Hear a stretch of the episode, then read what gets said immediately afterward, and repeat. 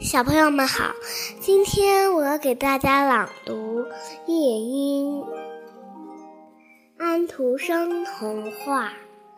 很久以前，有一个中国皇帝，他住在一座十分豪华的宫殿里，他的御花园里长着各种珍奇的花草，花草里有一只。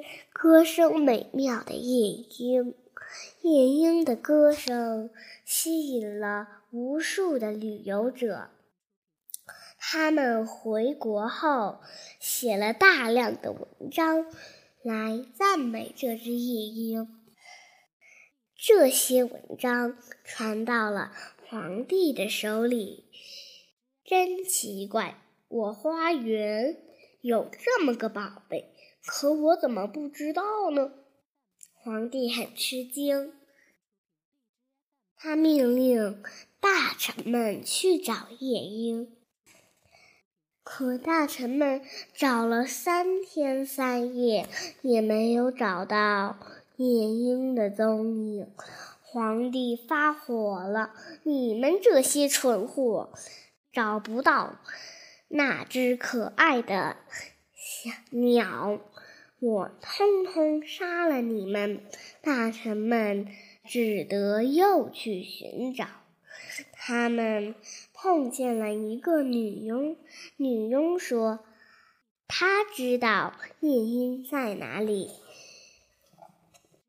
大臣们像见了救星，快带我们去找吧！女佣指指森林。这时，森林里正好有一只母牛在叫。一个大臣听了说：“啊，这叫声准是夜莺。”女佣说：“这是母牛，它的叫声不动人，不动听。”说完，又指了指水塘。大臣们按照女佣指的方向来到水塘边。一个大臣趴在水塘边说：“啊，听呀，这个呱呱的叫声准是夜莺。”女佣说：“这是青蛙，它的叫声不美妙。”树林深处，一只小鸟停在枝头，欢快地叫着。女佣说：“夜莺，你愿意去见皇帝吗？”夜莺点点头。大臣们纷纷跪在地上磕头说：“神鸟，你可救了我们的命啊！”夜莺被带到皇宫里，皇帝命令在大殿中央竖起一根金柱。让夜莺站在上面，夜莺的得到了大家的喜爱。不仅皇帝喜欢它，连宫女们也舍不得离开它。京城到处流传着夜莺的故事，有十一个小贩的。孩子都起名叫夜莺，很多大臣们一早就到王宫来，借口有重要的事情向皇帝禀报，其实是想听听夜莺的歌声。一天，皇帝收到一个包裹。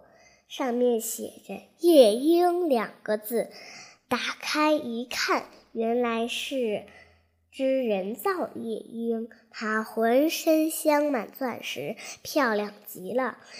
轻轻上紧发条，它立刻唱出一段歌。皇帝很高兴，让人造夜莺和真夜莺比赛。当夜。真夜莺便悄悄地从窗子里飞走了，飞到它原来生活的森林里去了。所有的大臣都咒骂这只真夜莺，他说它是个忘恩负义的东西。皇帝说：“不过我总算有一只理想的鸟儿了。”皇帝让人造夜莺站在床头边，不停地歌唱。他还把金子和宝石赏给他，甚至封给他高贵皇家夜间歌手的称号。一天，人造夜莺的身体里突然发出一阵吱吱的响声。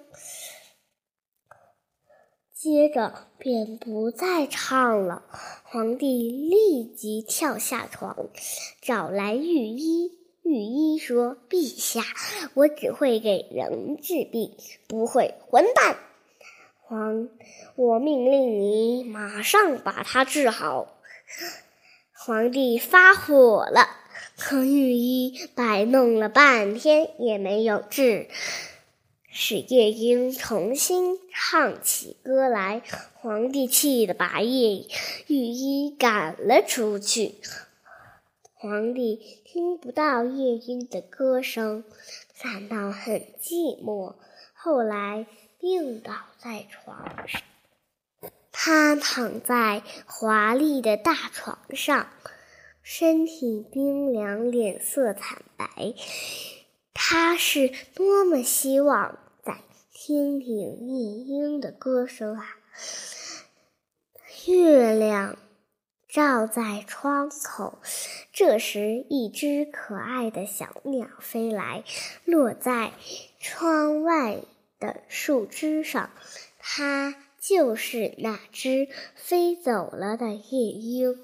此刻，它欢快地唱着美丽而。动听的歌，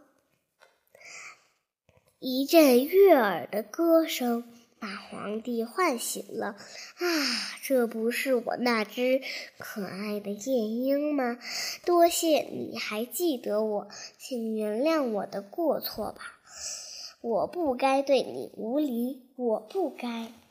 皇帝的病一下全好了。他对夜莺说：“宝鸟儿，请，请别离开我好吗？没有夜莺的歌声，我也活不下去的。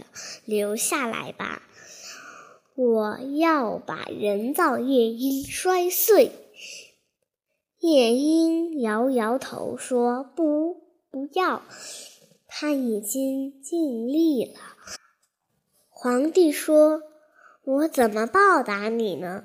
夜莺说：“你已经恩刺过了，你爱过我的歌声，我只求你不要把我来过的事告诉任何人。”于是，夜莺便飞走了，飞到贫苦的渔夫和农民身边。飞到需要它的人那儿去，皇帝也恢复了健康。